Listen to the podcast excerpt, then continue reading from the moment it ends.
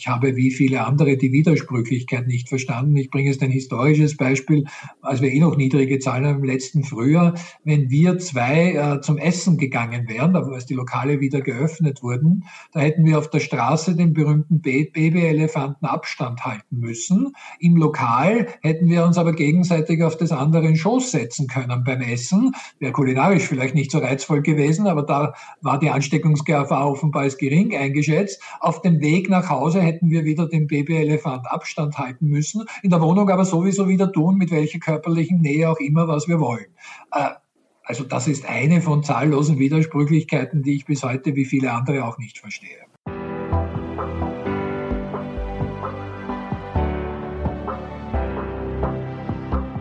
Willkommen bei Breakfast Briefings, dem Management-Podcast von Business Circle.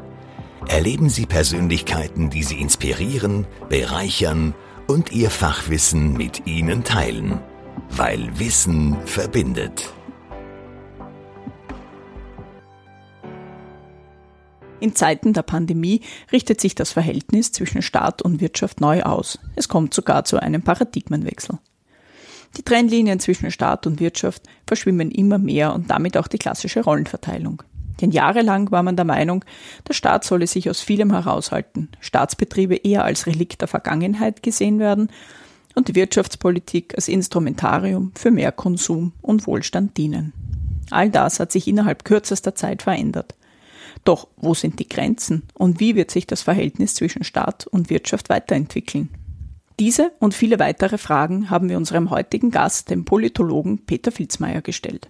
Aber was wäre ein Interview mit ihm, ohne einen kurzen Blick zum FC Barcelona zu werfen oder den Laufsport zu erwähnen?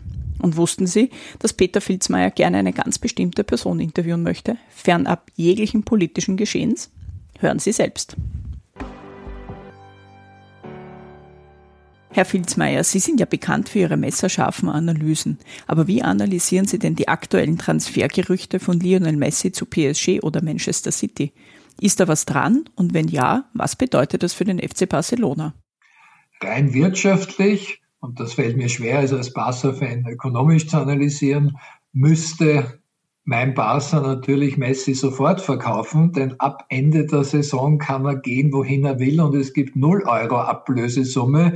Die 700 Millionen Euro aus dem Vertrag wird es nicht spielen. Aber deshalb habe ich schweren Herzens, vernunftorientiert schon letzten Sommer gesagt, eigentlich müsste man ihn verkaufen, auch um den Schuldenstand abzubauen. Und das gilt auch jetzt noch. Muss es ausgerechnet PSG sein, wenn es nach mir geht? Nein, aber die und Manchester City, die haben halt wirklich viel Geld. Und für Manchester City spricht eines, der Trainer war mal beim richtigen Verein. Und damit meine ich nicht Guardiola und Bayern München, sondern das davor. Also man könnte ja sagen, Messi übernimmt eine zentrale Rolle bei Barca, ähnlich wie das jetzt der Staat bei uns im Moment tut. Die Pandemie hat ja letztlich zu einem Paradigmenwechsel geführt und auch dazu, dass der Staat eine andere Rolle übernimmt, also vorher inne hatte, nämlich eher eine schützende Rolle, ähnlich wie das Barcelona jetzt auch bei Messi machen kann oder auch tut. Aber die Frage, die sich stellt, ist, kann diese Annäherung von Staat und Wirtschaft gut gehen? Ich bewundere gerade Ihre sportlichen Einstieg in unser Gespräch. In Kurvenkratzen sind wir damit Weltmeister, wenn wir also jetzt von Lionel Messi zum Verhältnis von Staat und Wirtschaft in Österreich und in Europa kommen. Vorübergehend ist es tatsächlich so, dass ein klassischer Rechts-Links-Gegensatz abgeschafft erscheint. Denn man konnte politische Parteien nicht nur, aber auch klassifizieren anhand der Frage, wollen sie mehr oder weniger Staat in der Wirtschaft? Linke Parteien wollten eher stärkere staatliche Eingriffe, rechte Parteien mehr auf den freien Markt vertrauen. Man muss dazu sagen, dass die puristischen Modelle in der Realpolitik und Realwirtschaft nie zu 100 Prozent vorgekommen sind. Also frei nach Adam Smith als Vertreter des Wirtschaftsliberalismus zu meinen, es gibt eine unsichtbare Hand, Invisible Hand, die automatisch alles auch im Interesse der sozialen Gerechtigkeit regelt und der Staat habe hier genau gar nichts zu tun. Das ist zu idealistisch falsch und hat sich niemals bewährt. Umgekehrt das Modell des Nachtwächterstaates, der sich um alles zu kümmern hat, mit verstaatlichten Industrien und so weiter, ja nicht nur kommunistische, vulgorealsozialistische Modelle sind gescheitert, sondern da war immer eine Balance. Momentan ist unbestritten, in der Pandemiezeit und in der Krisenzeit danach muss der Staat eingreifen. Das Problem wird nur sein, wie mache ich den geordneten Rückzug? Es kann nicht eine Dauerlösung sein, dass sich Staaten sogar oder Städte, in Wien ist das passiert, an einem Kaffeehaus beteiligen, um es zu erhalten. Besagtes Traditionskaffeehaus ist vor kurzem pleite gegangen. Wie könnte denn so ein Rückzug wieder aussehen? Also wir sprechen jetzt von einer Zeit nach der Pandemie, wo wir, wo keiner heute sagen kann, also den Blick in die Glaskugel kann ja keiner machen. Wir wissen nicht, wann das sein wird. Äh, und es wird vermutlich auch so sein, dass sich dieses Verhältnis wieder ändern wird von Staat zu Wirtschaft. Aber wo könnte es sich denn hinentwickeln, sinnvollerweise? Ich habe da natürlich einen furchtbaren Nachteil. Ich bin ein kleiner Politik- und Kommunikationswissenschaftler und kein Wirtschaftswissenschaftler und ich habe auch den Eindruck bei den sehr geschätzten Kolleginnen und Kollegen aus der Wirtschaftswissenschaft, die denken sich auch, wenn wir das nur wüssten, denn man weiß ja nicht einmal die Zeitleiste. Prognosen sind da nahezu unmöglich. Äh, alle Prognosen der an sich guten Modelle aus der Wirtschaftswissenschaft mussten wieder über den Haufen geworfen werden, weil sich neue Lockdowns ereignet haben. In der Theorie, und ich kann die kommunikativen Auswirkungen beurteilen, äh, ist es leicht dahingesagt. Irgendwann muss ich einen schrittweisen Ausstieg aus dem Deficit Spending machen. Momentan äh, macht sich niemand um Schuldenstand und so weiter Gedanken. Es gibt halt große Defizite.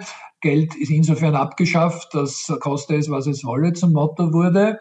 Das wird nicht gehen. Das Problem, das ich als auch Kommunikationswissenschaftler sehe, ist, äh, das ist dann der ungleich unpopulärere Teil. Wir haben also dann die paradoxe Situation, dass die Krise zumindest abgeflaut ist, die Probleme kleiner geworden sind, die Politik, politische Akteure handeln ja für den Staat, der Staat, so gibt sie nicht, äh, die machen jetzt in der größten Krise etwas Populäres, nämlich Hilfen ausschütten und scheitern in ihrem Image eher am Corona-Management als solches.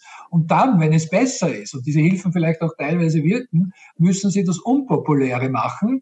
Und wenn ich daran denke, dass in Österreich 2023, wenn alles plangemäß läuft, vier Landtagswahlen sind, 2024 eine Nationalratswahl, davor schon die Bundespräsidentschaftswahl, dann bin ich halt zunehmend skeptisch, ob das immer nach rationalen Kriterien geschehen wird. Also diese Symbiose, ich bezeichne es einmal als Symbiose, als gegenseitige Nutzgemeinschaft von Staat und Wirtschaft, wird sich in den nächsten Jahren zwangsläufig verändern müssen. Die Frage ist halt immer nur, und äh, die Prognosen, äh, wie ich auch letztens erst in einem Zeitartikel gelesen habe, deuten schon darauf hin, dass der Staat immer mehr Einfluss nehmen wird und es auch langfristiger und dass die Politik die Spielregeln neu schreiben und gestalten wird. Wird das so eintreten oder, oder was glauben Sie? Es muss auf ganz lange Sicht ein sukzessiver Ausstieg natürlich erfolgen. Denn letztlich sind Politik und Wirtschaft zwar vielfach verzahnt, man lebt aber auch in Parallelwelten. Ich bringe ein ganz einfaches Beispiel. Wie messe ich wirtschaftlichen Erfolg? Wie messe ich politischen Erfolg?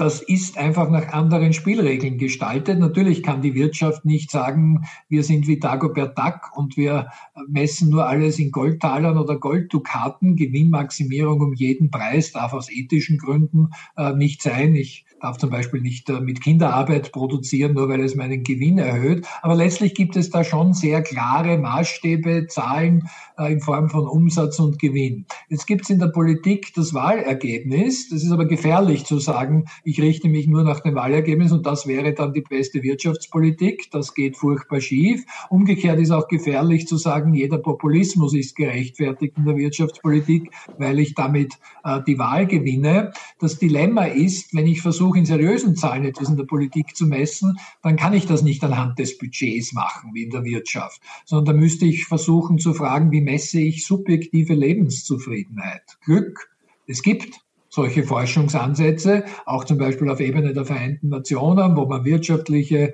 soziale Aspekte, aber auch Lebenszufriedenheit mit berücksichtigen will. Das sind aber dann wieder eben diese anderen Spielregeln als in der Wirtschaft. Und das Dilemma, das entsteht, sobald es uns wieder besser geht, das ist die gute Nachricht, wird diese Differenz zwischen Politik und Wirtschaftsinteressen wieder auseinandergehen. Und die Lösung ist auch nur, dass ich schrittweise nochmals, aber weitgehend auch wieder eine Entflechtung von Politik und Wirtschaft Wirtschaft mache, es sei denn, man verficht, das ist legitim, aber es ist nicht meine Ideologie, ein beispielsweise kommunistisches System. Gut, das hoffen wir jetzt einmal nicht für unseren Staat. Wenn man jetzt noch einmal die Brücke zum Sport schlägt, und das sind eigentlich ganz gute Anknüpfungspunkte, der FC Barcelona als ihre Lieblingsmannschaft und übrigens auch meine, ist ja zweifelsohne eine sehr erfolgreiche Mannschaft. Was kann sich jetzt die heimische Politlandschaft von so einer erfolgreichen Mannschaft abschauen? Beim Sport ist es ja so, ich gewinne und äh, lassen wir mal die unentschieden Variante weg und Ex-Equo-Platzierungen, der andere verliert im Umkehrschluss. Aber eines macht der Sport und übrigens auch die Wirtschaft besser im Regelfall als die Politik. Sie ruiniert nicht durch Kommunikation die eigene Branche. So wenig sich jetzt Barca-Fans und Real Madrid-Fans mögen und so sehr ich selbst über äh, diese farblos gekleideten Provinzvereinsgrößen in Madrid spotte. Es ist eine gewisse Liebenswürdigkeit, Hooligans ausgenommen, dahinter und man versucht das Image der Branche Fußball zu bewahren. Das Gleiche tut man auch in der Wirtschaft. Man muss das Image der gesamten Branche schützen. Wenn jetzt beispielsweise zwei Handybetreiber scharfe Konkurrenten sind, so wie Sportvereine und politische Parteien, werden sie trotzdem nicht Negativkampagnen beginnen und sich gegenseitig beschimpfen durch die Strahlung des Handys des jeweils anderen, bekommst du ja Krebs. Weil sie wissen, dann kauft sich niemand mehr ein Handy und sie sind alle Verlierer. Das macht der Sport genauso nicht. Sie sagen nicht, die, die Fußballer vom jeweils anderen Verein, das sind ja üble, kriminelle, korrupte Gesellen, weil dann weiß man, dann gehe ich nicht mehr ins Stadion, wenn ich der Meinung bin, die, die Spiele sind sowieso geschoben. Jetzt überlasse ich es fast der Fantasie aller Zuhörerinnen und Zuhörer, ob die Politik diese simple Regel der Kommunikation durchschaut hat oder ob sie sich nicht gegenseitig parteipolitisch motiviert beschimpft und damit das Image der Branche Politik zumindest schwerst beschädigt, wenn auch nicht ganz ruiniert hat. Und das ist natürlich immer besonders dramatisch in Krisensituationen, weil ein Negativ-Image der Politik, wo dann kein Vertrauen mehr da ist, wo Pandemie-Maßnahmen nicht befolgt werden, das können wir gerade jetzt nicht brauchen. Es wird aber trotzdem gemacht, weil man sagt, ja, wenn mehr Leute zu Nichtwählerinnen und Nichtwählern wählen werden, dann kann ich ja immer noch relativ gewinnen wenn immer mehr Leute in der Wirtschaft äh, oder im Sport zu Nichtkunden oder Nichtfans äh, werden, dann haben wir alle verloren. Wie ist jetzt überhaupt aktuell die politische Lage in Österreich einzuschätzen? Also wenn ich es jetzt einmal ganz grob skizzieren darf, zu Beginn der Pandemie hatte man so das Gefühl, dass sich sowohl Koalition als auch Opposition äh, ganz gut verstehen, jetzt einmal ganz banal ausgedrückt. Keiner ist sich wirklich irgendwie im Weg gestanden. Man hat irgendwie erkannt, es ist da eine große Belastung, die auf uns zukommt, die muss man gemeinsam lösen. Jetzt habe ich das Gefühl, der Ton ist rauer geworden. Wie sehr steht man sich denn gerade im Weg, um jetzt auch wieder die Brücke, um gemeinsam Tore zu schießen? Da muss man, glaube ich, sehr genau differenzieren. Denn grundsätzlich das Wechselspiel zwischen Regierung und Opposition als Macht und Kontrolle brauchen wir in einer Demokratie. Und ich finde schon das Wort Schulterschluss etwas unpassend, denn das kommt aus dem Militärischen. Da stehen alle eben Seite an Seite oder Schulter an Schulter und schießen auf einen Feind gegenüber. Das ist aber nicht so wie im Krieg bei einem Virus. Das ist nicht einmal ein Lebewesen. Es gibt keine Armee, die uns da gegenübersteht, sondern alle zusammen schaffen es oder eben nicht. Und äh, man kann nicht Demokratie abschaffen. Also beispielsweise, wenn durchaus sinnvolle Wirtschaftshilfen intransparent über eine Agentur abgewickelt werden, dann brauchen wir gerade im Interesse der Wirtschaftstreibenden auch eine starke Opposition, die das kontrolliert. Oder wenn äh, Utensilien für Massentests angeschafft werden, ohne die rechtlichen Erfordernisse von Ausschreibungen des Staates zu beachten, dann brauchen wir gerade im Interesse der Firmen, die da sonst benachteiligt sind, eine starke Opposition, die das kontrolliert. Und nur die Tonalität ist das geringere Problem. Das Dilemma ist wenn natürlich, wenn rein strategische, parteipolitische äh, Interessen in den Vordergrund treten, wenn ich versuche, mit Kommunikationsspins äh, epidemiologische Probleme zu lösen. Das wird schiefgehen. Wir haben es ein bisschen typisch österreichisch und das ist auch in der Politik so. Ähm, in anderen Ländern ist eins und eins zwei. Bei uns ist ein bisschen das Spin und was kann ich tun? Das ist irgendwas zwischen 0,5 und 3 ist, was mir am besten passt. Äh, das wird nicht funktionieren und diese übliche Gepflogenheiten des Alltags, die auch in anderen Politikbereichen unerfreulich sind, aber nicht so dramatisch, die haben wieder zugenommen. Die Sachlichkeit ist verloren gegangen und das zeigt sich auch in der öffentlichen Meinung. Egal, welche Maßnahme man besser oder schlechter findet, man versteht die Widersprüchlichkeit und das Agieren ob Regierung oder Opposition vieler politischer Akteure einfach nicht mehr.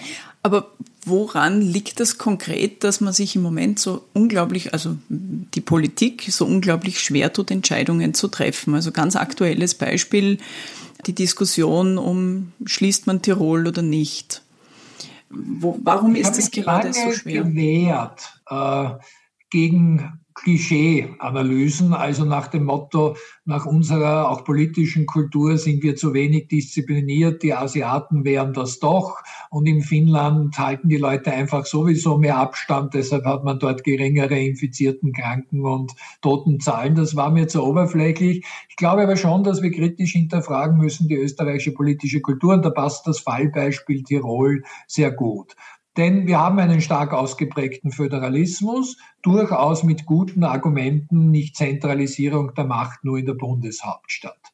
Wir haben auch historisch noch verständlich die Tradition, Bund und Länder müssen sich auf jeden Fall einigen, selbst wenn ich eine Blockade riskiere, wenn da nichts zustande kommt, keine Einigung passiert. Historisch ist das deshalb verständlich, denn man muss ja bedenken, dieser Föderalismus musste mit Leben erfüllt werden, beispielsweise nach der Nazi-Diktatur, äh, nach dem Ständestaat, also einem semidiktatorischen Regime in Österreich, nach einem Weltkrieg. Da war das Misstrauen einfach so groß, dass man gesagt hat, wir müssen uns einigen, bevor einer entscheidet und damit der andere sich furchtbar benachteiligt fühlt. Und das hat sich in der Wiederaufbausituation auch bewährt. Bei schnellen Maßnahmen gegen eine Pandemie natürlich nicht. Das hat man auch ursprünglich im Frühjahr 2020 erkannt. Man hat Epidemiegesetz und Covid-19-Gesetze geändert, hat gesagt, diese Einigung um jeden Preis, da sind wir zu langsam gegen Corona. Der, der Gesundheitsminister darf sehr wohl beispielsweise die Quarantäne über ein Bundesland verhängen. Nur, und da sind wir jetzt bei der österreichischen politischen Kultur, wie war es dann am Ende?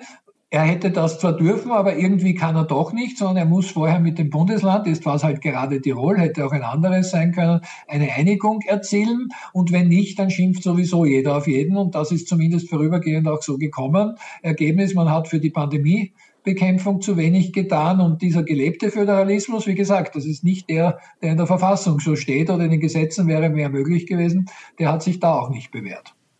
Ist es aber nicht auch dahingehend so, dass, dass man sich schon in, in, sobald irgendwo ein kleiner Corona-Herd sich entpuppt, dass man sehr sensibel auf dieses Thema reagiert und sofort versucht, alle Maßnahmen und, und alle Register zu ziehen, weil man aus der Vergangenheit einfach lernen möchte? Ist das nicht manchmal so? Ich werde nicht den Fehler machen, äh, den Millionen Hobby-Virologen noch einen mehr, nämlich mich selbst hinzuzufügen, weil das ist auch Teil äh, des Problems, dass jeder im zweiten Bildungsweg in wenigen Monaten plötzlich zum Virologen und Epidemiologen wurde.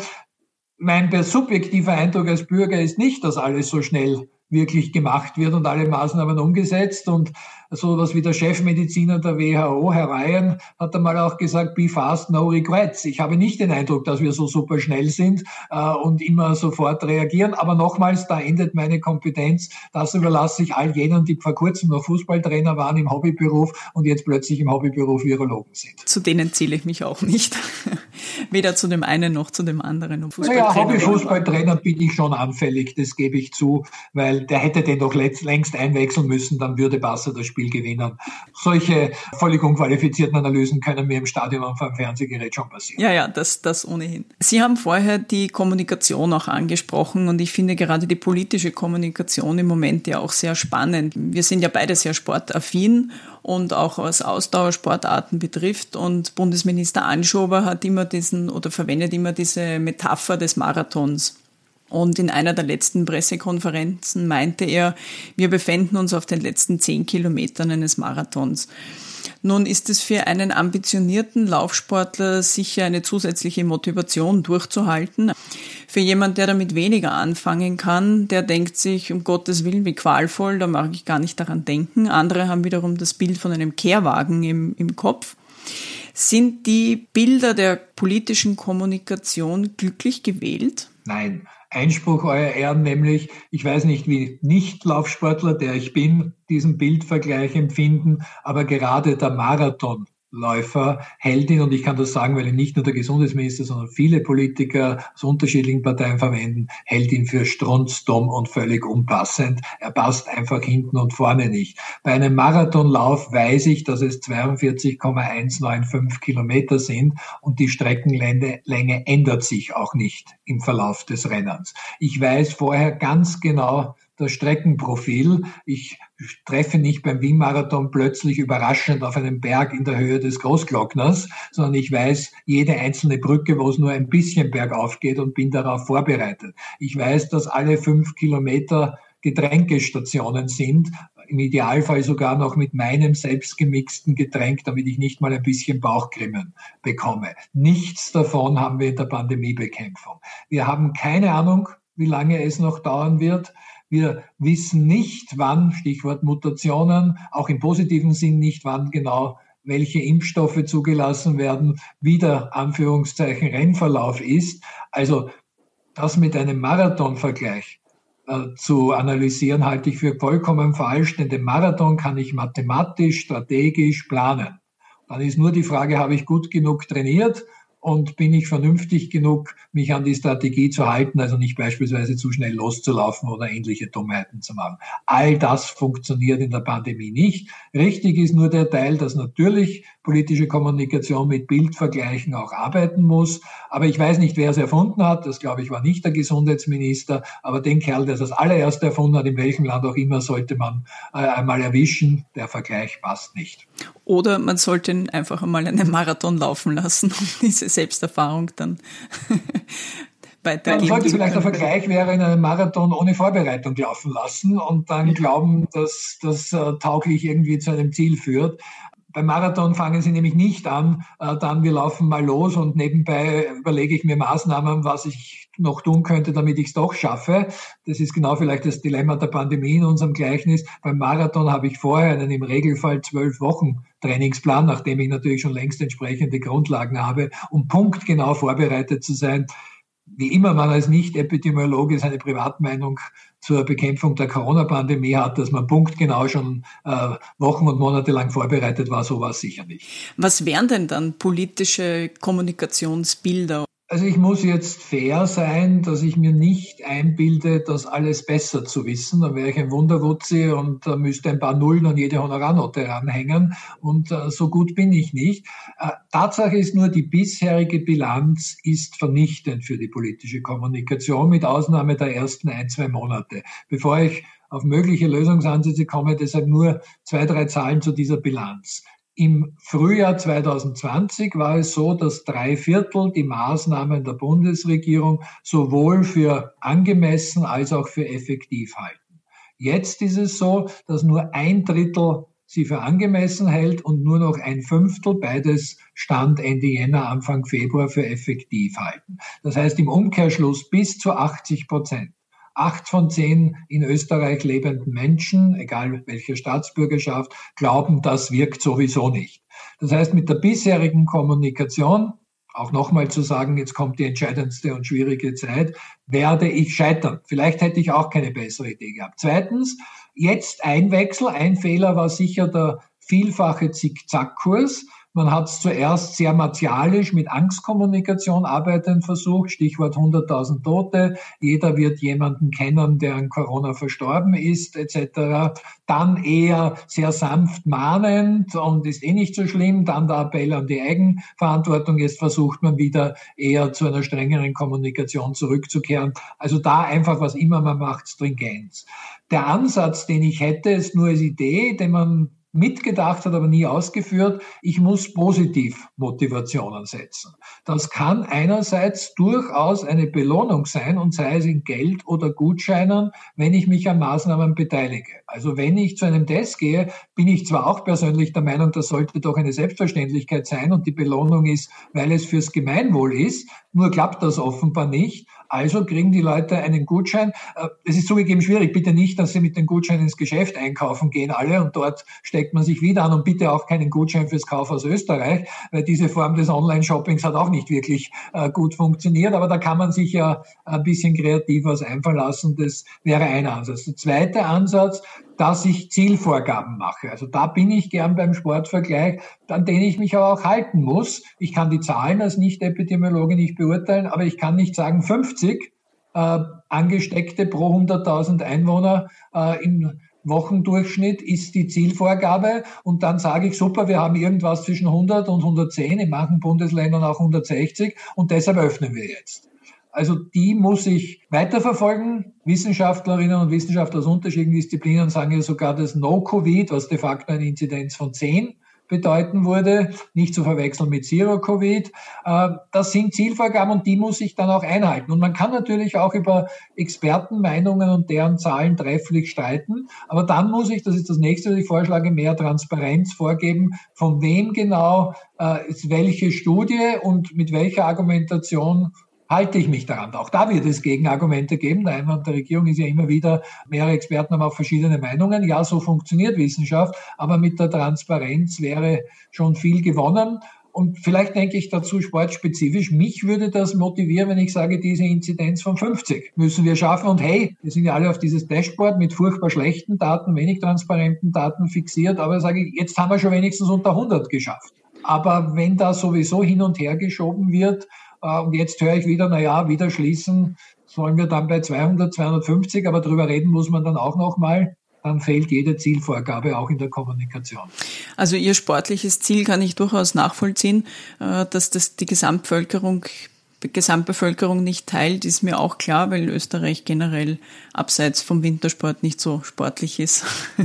ja, da sind wir bei der Frage, wenn ich habe es von Positivmotivation gesprochen, wie weit macht es Sinn zu sanktionieren? Ich verstehe die Argumentation, ich kann nicht die perfekte Kontrolle installieren. Also egal, ob es jetzt um Einhaltung der Corona-Maßnahmen geht oder um etwas anderes, nicht mal in einer Diktatur kann ich hinter jedem Menschen einen Typen mit Maschinenpistole stellen, um zu sagen, du befolgst das jetzt oder es endet tödlich für dich. Und zum Glück kann man das nicht. Nur der Umkehrschluss, der doch zunehmend in der Politik durchhörbar ist, die Leute halten sich eh nicht mehr daran. Deshalb machen wir das mit den Maßnahmen und der Sanktionsandrohung gar nicht. Das halte ich für gefährlich. Alle Vergleiche sind bei der Pandemie heikel, aber ich versuche es trotzdem mit einem Vergleichsbeispiel. Äh, auch bei den Verkehrsregeln, wenn ich zum Beispiel für eine gefährliche Kurve ein Höchsttempo von 30 vorschreibe, weil sonst Leute dort in den Abgrund stürzen und sterben, weiß ich vorher, dass ich nicht 24 Stunden für alle äh, 30 kmh Kurven in Österreich kontrollieren kann. Und ich weiß auch, dass es viel zu viele Leute gibt, die diese Kurve trotzdem mit 50 oder 60 kmh nehmen, so wie sich bei der Corona-Pandemie viele nicht an die Maßnahmen halten. Aber ich würde doch nie auf die Idee kommen, dann montieren wir diese 30 kmh Schilder gleich ab, dann brauchen wir keine Vorschrift und weil wir können es eh nicht kontrollieren und sanktionieren. Das halte ich für falsch und ein bisschen habe ich die eher Angst als Bürger, wir kippen in diese Richtung vor dem sicherlich richtigen Befund, dass die Maßnahmenbefolgung nicht nur noch Luft nach oben hat, sondern zunehmend äh, als unverbindliche Empfehlung gesehen wird. Da wir wieder bei der österreichischen Kultur. Ein bisschen was geht immer, das haben wir auch im Steuerrecht. Es gibt jede Menge Leute, die äh, das Steuerrecht und Steuervorschriften und die Pflicht, Steuer zu zahlen, als eine Art unverbindliche Empfehlung kann man machen, man kann aber auch pushen sehen. Sie sind ja absoluter Kommunikationsprofi und Kenner der politischen Landschaft in Österreich. Hat es im vergangenen Jahr und vor allem jetzt also auch in Zeiten dieser ganzen äh, Corona-Pandemie Entscheidungen und Ereignisse gegeben, die Sie persönlich überrascht haben? Umgekehrt aber gab es auch Dinge, die Sie also positiv wie negativ überrascht haben, wo Sie gesagt haben, toll gelöst, besser hätte ich es nicht machen können oder besser hätte man es nicht machen können. Also um zunächst als Kommunikationsexperte zu antworten und dann einfach als in Österreich lebender Mensch Peter Filzmeier, der von den Pandemiegefahren betroffen ist, als Kommunikationsexperte, da war handwerklich natürlich viel äh, sehr professionell gemacht. Also das berühmt-berüchtigte virologische Quartett, also immer vier Regierungsmitglieder, der Bundeskanzler, der Vizekanzler, der Gesundheitsminister, der Innenminister, die ihre Pressekonferenzen gegeben haben. So macht man das schon, denn ich muss in der Krisenkommunikation mit einer Stimme sprechen. Die sicherste Methode dafür ist der gemeinsame Auftritt, weil in unterschiedlichen Interviews widersprechen sich dann Politiker automatisch. Man schafft auch ein gemeinsames, immer gleiches Ambiente, also denselben Raum, dieselbe Ausstattung mit Pulten bis zu den Fahnen im Hintergrund, weil das schafft auch Vertrauen und die Menschen suchen ja nach Orientierungspunkten. Was ich ebenfalls noch als Kommunikationsexperte schon nicht verstanden habe, ist, dass man nicht von Anfang an, jetzt geschieht es, Politikerkommunikation und Expertenkommunikation verknüpft hat. Denn man braucht beides. Äh, den Expertinnen und Experten traue ich Fachwissen zu, das Richtige zur Pandemiebekämpfung zu sagen. Das ist kein Vorwurf. Warum sollte ich das als politischer Akteur können? Äh, auch der Gesundheitsminister muss nicht vom Fach sein, sondern er ist der Verwaltungschef des Gesundheitsministeriums. Und selbst wenn jemand vom Fach ist, ist er Generalist und nicht spezialisiert auf Virologie. Das wäre schon ein Glücks- und Zufallstreffer und gilt ja für jedes Ministerium. Also soll man den Experten die inhaltliche Kommunikation überlassen. Umgekehrt, äh, den Politikern, Politikerinnen traue ich im Idealfall Durchsetzungskraft und Managementkapazität durch. Weil der genialste Virologe und sei er Nobelpreisträger, der hat ja nicht die geringste Ahnung, wie ich eine Impfstoffverteilung organisiere. Das müsste die Politik schaffen. Dass es ihr offenbar nicht ganz so gelingt, ist ein anderes Problem. Von Anfang an Expertenkommunikation und ähm, Politikerkommunikation gemeinsam als Mensch Peter Filzmeier sprechen. Ja, ich habe wie viele andere die Widersprüchlichkeit nicht verstanden. Ich bringe jetzt ein historisches Beispiel, als wir eh noch niedrige Zahlen haben im letzten Frühjahr. Wenn wir zwei äh, zum Essen gegangen wären, als die Lokale wieder geöffnet wurden, da hätten wir auf der Straße den berühmten Babyelefanten Abstand halten müssen. Im Lokal hätten wir uns aber gegenseitig auf des anderen Schoß setzen können beim Essen. Wäre kulinarisch vielleicht nicht so reizvoll gewesen, aber da war die Ansteckungsgefahr offenbar als gering eingeschätzt. Auf dem Weg nach Hause hätten wir wieder dem Babyelefant Abstand halten müssen, in der Wohnung aber sowieso wieder tun, mit welcher körperlichen Nähe auch immer, was wir wollen. Äh, also das ist eine von zahllosen Widersprüchlichkeiten, die ich bis heute wie viele andere auch nicht verstehe.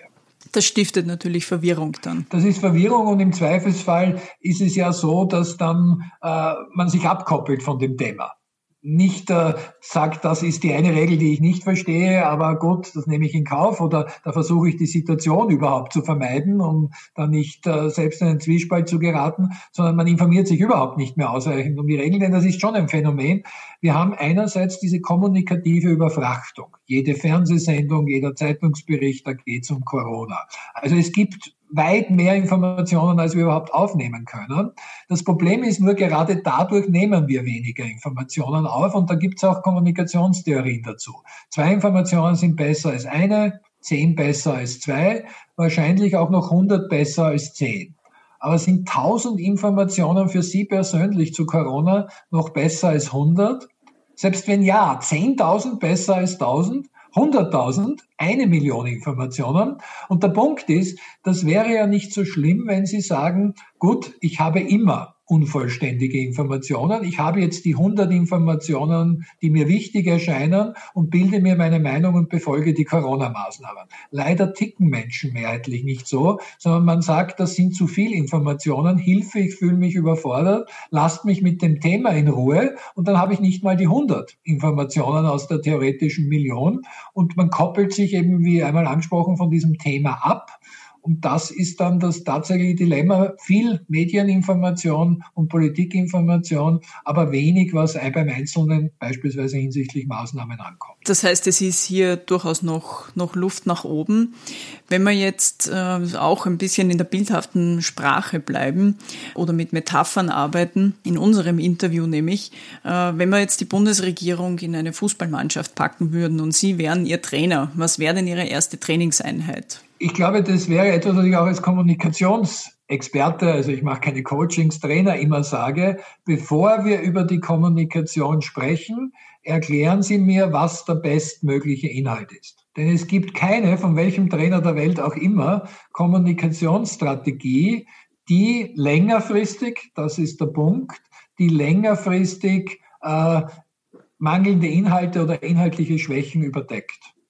Wenn ein Auto nur rückwärts fährt oder gar nicht fährt, dann können Sie der genialste Werber der Welt sein. Das wird sich rumsprechen und Sie werden mit Ihrer Kommunikation als Trainer scheitern. Und das Dilemma scheint mir zu sein, sind wir inhaltlich in der Bundesregierung, gilt natürlich auch für internationale Regierungen, gilt für Länderregierungen, gut genug aufgestellt, damit wir überhaupt sprechen können über die bestmögliche Kommunikation. Das Dilemma ist ja, das bewährt sich in Wahlkämpfen vielleicht, da mache ich zuerst mal Kommunikation und bevor inhaltliche Widersprüche aufgedeckt werden, ist der Wahltag und ich habe schon gewonnen. Das geht bei der Pandemie schlicht und einfach nicht. Und plaudere jetzt ein bisschen aus der Schule. Wenn wir Studien machen mit dem Institut für Strategieanalysen, das ich leite für Wirtschaftsunternehmen, stelle ich auch oft diese Frage, erklären Sie mir, warum inhaltliche Produkt denn so toll ist. Und da kommen auch oft recht holprige Antworten. Und da sage ich, wenn Sie jetzt nicht mal mich überzeugen, ich bin Ihr dankbarstes Publikum, denn Sie zahlen mir etwas dafür, dass ich zuhöre. Also so einen aufmerksamen Zuhörer kriegen Sie nie wieder im Alltagsleben und trotzdem schaffen Sie es nicht. Und ich kann nicht mit Ihnen über Kommunikationsgags quasi reden, wenn Sie nicht einmal inhaltlich gute Argumente haben, warum das Produkt gut ist. Und bei den Pandemie-Maßnahmen, vielleicht wäre es nicht besser möglich gewesen. Ich muss nicht in der Haut von Politikern zum Glück stecken. Aber ist das das Problem, dass diese inhaltliche Stärke nicht da ist?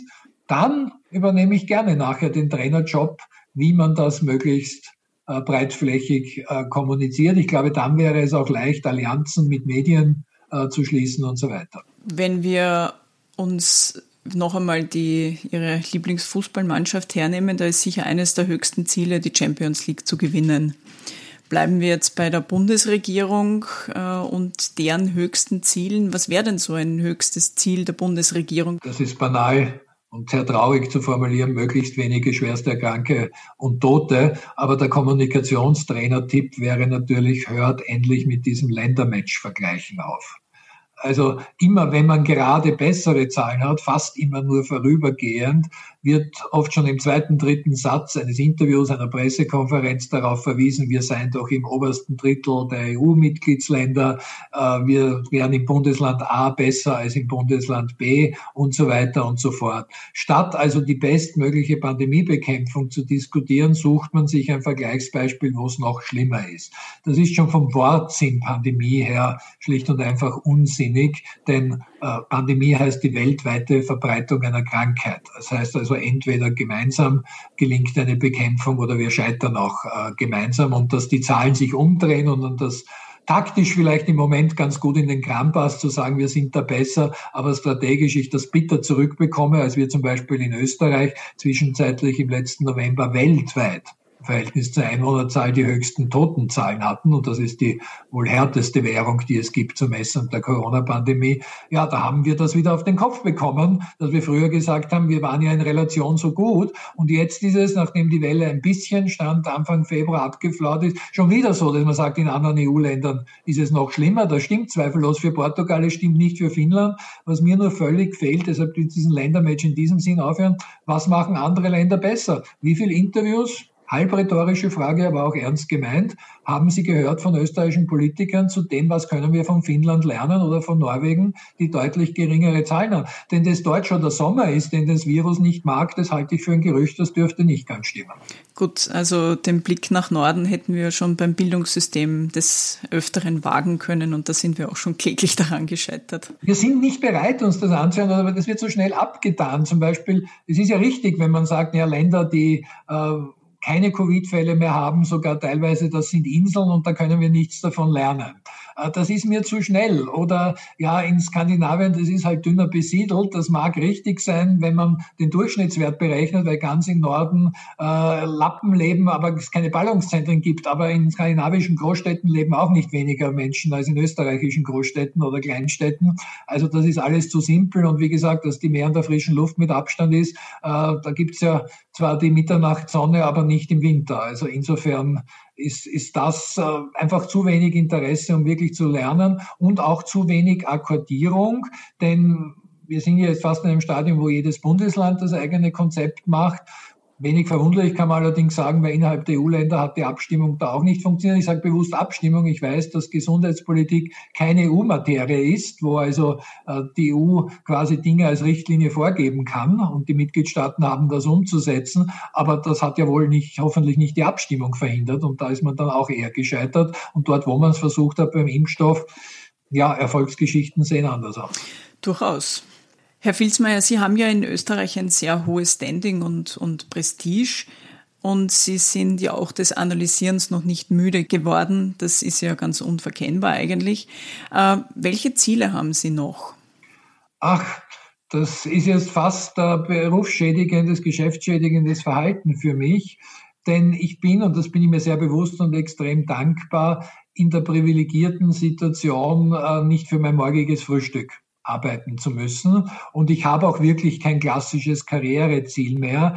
Um es brutal zu sagen, als Wissenschaftler bin ich realistisch genug, da ist ein Fünfer bei meinem Alter am Anfang stehend. Den Höhepunkt der wissenschaftlichen Karriere und Produktivität bekommt man nicht mit 60 oder 70. Ich strebe keine Karriere an der Universität an im Sinn Rektorat oder ähnliches, sondern ich habe den Luxus, mir leisten zu können, das zu machen, was mich am meisten interessiert, auch Spaß macht. Das ist in der momentanen Zeit eben wie bei vielen Menschen in viel schwierigeren Situationen halt wenig äh, möglich, aber längerfristig wirklich die Studien, sei es in der Wahlforschung, sei es in der auch Wirtschaftskommunikation zu machen, die mich wirklich interessieren. Und wenn es da weniger wird, hey, vielleicht doch einmal ein bisschen Hobbysportreporter sein dürfen, das wäre schon was. Ja, also da hätte ich durchaus noch ein Ziel für Sie, nämlich, äh, dass Sie es doch noch einmal, oder nicht noch einmal, sondern dass Sie es doch noch schaffen, äh, Eliud äh, Kipchoge interviewen zu können nach einem seiner Marathonerfolge, weil das ist das ja. Das war eine meiner größten äh, Enttäuschungen. Allerdings, das war noch vor Corona, nämlich ja. 2019.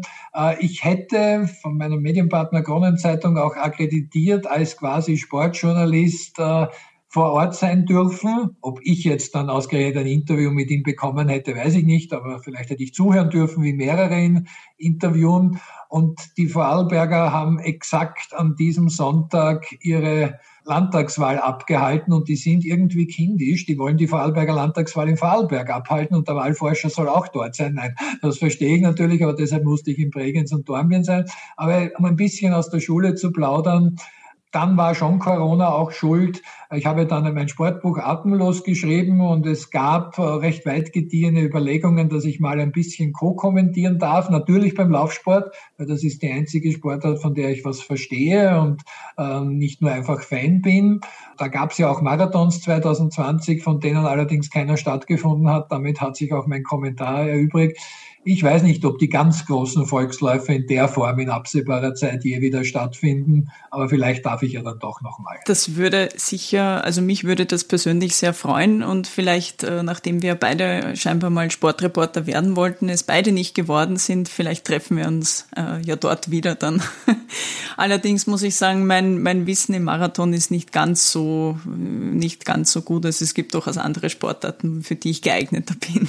Also es ist ein bisschen paradox weil einerseits vom Laufsport, was zumindest Langstreckenlauf betrifft, verstehe ich ein bisschen was, weil ich das früher selbst mal auf Volkslaufebene aber doch recht engagiert gemacht habe. Ja. Das führt aber dazu, dass es furchtbar ist, mit dir, mit mir im Fernsehen zum Beispiel nur einen Marathon anzusehen, denn ich will über Kilometerzeiten, über Negative Split, das ist, wenn man die zweite mhm. Hälfte schneller läuft, über Endzeiten, über Renntaktik diskutieren und Sie würden zu Recht sagen, Sie wollen sich diesen Lauf jetzt einfach mal anschauen, statt sich da von mir voll quatschen zu lassen. Beim anderen Sportarten ist wieder genau umgekehrt. Da bin ich der Fan mit viel Herz äh, und Seele dabei, aber natürlich mit dieser gemeingefährlichen Halbkompetenz und dem Halbwissen, das jeder von uns als Fan hat. Also da würde ich wieder wenig konstruktiv erklären können und wäre natürlich mit Genuss schwerst subjektiv. Äh, was abseits ist, hat mit der Abseitsregel nur am, Anfang, am Rande zu tun und der Videoassistent ist dann überschätzt, wenn es nämlich meiner Mannschaft schadet. Dann war es auf keinen Fall äh, ein Abseits und äh, der Videoassistent hat auch Unrecht. Also da bin ich als Fan dann auch ein furchtbarer Sportreporter.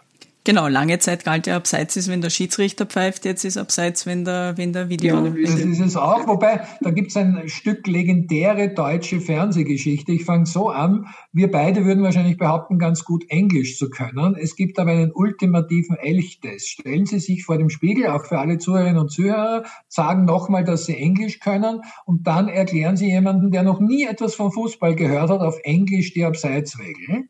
Ich verspreche Ihnen, es kommen die tollsten Wortungetüme zustande. Vor allem, wenn man dann wirklich, mir ist es in den USA mal passiert, bei einer Gastfamilie, ähm, mit jemand spricht, die nicht wusste, ob Fußball aus zwei Halbzeiten oder drei Dritteln wie beim Eishockey besteht. Also da scheitert man. Und das deutsche Fernsehgeschichte-Stück ist, dass ein ARD in meiner Erinnerung Fernsehteam das in Stadien, die sich alles super auskennenden Fans gefragt hat. Und die Wortungetüme waren noch viel schlimmer, bis jemand ausgerechnet dessen Muttersprache nicht Deutsch war, ihren richtigen Satz gesagt hat. Der hat auch zuerst versucht zu erklären und dann sehr sympathisch, ach was, wissen Sie, abseits ist, wenn der Schiedsrichter pfeift. Manchmal ist das auch eine ganz bewährte Taktik. Herr Filsmeier, abschließend, äh, Sie werden ja oft ähm, oder Sie müssen ja zu sehr, sehr vielen äh, politischen Themen Stellung nehmen. Gibt es aber eine Frage, wo Sie sich denken, meine Güte, warum fragt mich das jetzt niemand? Ich würde so gerne einmal auf diese Frage eine Antwort geben. Gibt es diese eine Frage? Es gibt sogar ein reales Beispiel, wo ich mir dachte, warum kommen nicht ganz andere Fragen? Das war ziemlich am Anfang meiner Kooperation mit dem ORF. Und ähm, da war das Thema in Kärnten natürlich immer Jörg Haider und dessen Verhältnis auch zur EU etc. Und ich kam da als junger Wahlforscher hin und hatte die wohl ja naheliegende Vermutung, jetzt über Auswirkungen, sei es auf Nationalratswahl, auf die nächste Kärntner Landtagswahl befragt zu werden. Und die erste Frage kam aber seltsamerweise, Jörg Haider wurde da gerade wiedergewählt oder stand vor seiner Wiederwahl, wird jetzt die EU wieder Sanktionen verhängen? es war für mich vollkommen absurd. Man, das haben mir Freunde leider auch gesagt, man hat es meiner Körpersprache angemerkt, dass ich mich da jetzt etwas irritiert fühle, weil äh, wegen einer Landtagswahl in Österreich wird jetzt die EU wie nach der Bildung der ÖVP-FPÖ-Bundesregierung wieder anfangen, in Einzelfällen Sanktionen zu verhängen. Das erschien mir so unpassend. Und ich wollte einfach über Wahlforschung gefragt werden. Ähm, ich mag zwar die Prognosefragen nicht, aber nach möglichen Wahlmotiven, nach Strategien. Und dazu kam in diesem ganzen Interview, das ist in einer Sendung, Nachrichtensendung nicht so lang, sondern meistens nur so vier, fünf Minuten, aber keine einzige Frage zu dem Thema, wo ich mich kompetent gefühlt habe. Und eigentlich hätte ich es wissen müssen. Ich wollte auch mal zur US-Politik bei meinem ersten Fernsehauftritt gefragt werden, nämlich über das Amtsenthebungsverfahren gegen den US-Präsidenten Clinton nach Lewinsky Gate. Und die, da war die Moderatorin so nett, wenigstens ein paar Fragen zum Amtsenthebungsverfahren zu stellen. Und das habe ich mir gewünscht. In Wahrheit stand aber nur die Frage im Raum, was haben Bill Clinton und Monika Lewinsky eigentlich gemacht und bitte möglichst genau. Und das war genau die Frage, wo ich nicht die geringste Ahnung hatte. Gut, das wird sich wohl nie herausstellen, was da wirklich passiert ist. ist auch für die jüngere Generationen müssen es bitte einfach Clinton und Lewinsky Gate googeln. Ja? Also ja. alles weitere müssen wir hier nicht ausführen. Ja, Herr Filzmeier, ich danke Ihnen sehr herzlich für, das, für dieses kurzweilige Gespräch. Die Zeit verfliegt im, wie im, im Flug, man merkt es gar nicht. Ich freue mich, wenn wir uns vielleicht auf einer Live-Veranstaltung sehen können, dürfen, wie auch immer. Das ist ja, steht ja alles noch ein bisschen in den Sternen bedanke mich. Es hat einfach auch großen Spaß gemacht, wobei das nicht das Kriterium ist, ob es mir Spaß gemacht hat. Ich hoffe Ihnen und vor allem auch den Zuhörerinnen und Zuhörern und dem Wunsch kann ich mich nur anschließen. Es wäre einfach schön, sich häufiger wieder real, aber dann natürlich sicher genau, sehen zu können. Genau, das, das sichere Beisammensein, das ist, glaube ich, etwas, wonach sich jeder mittlerweile sehnt.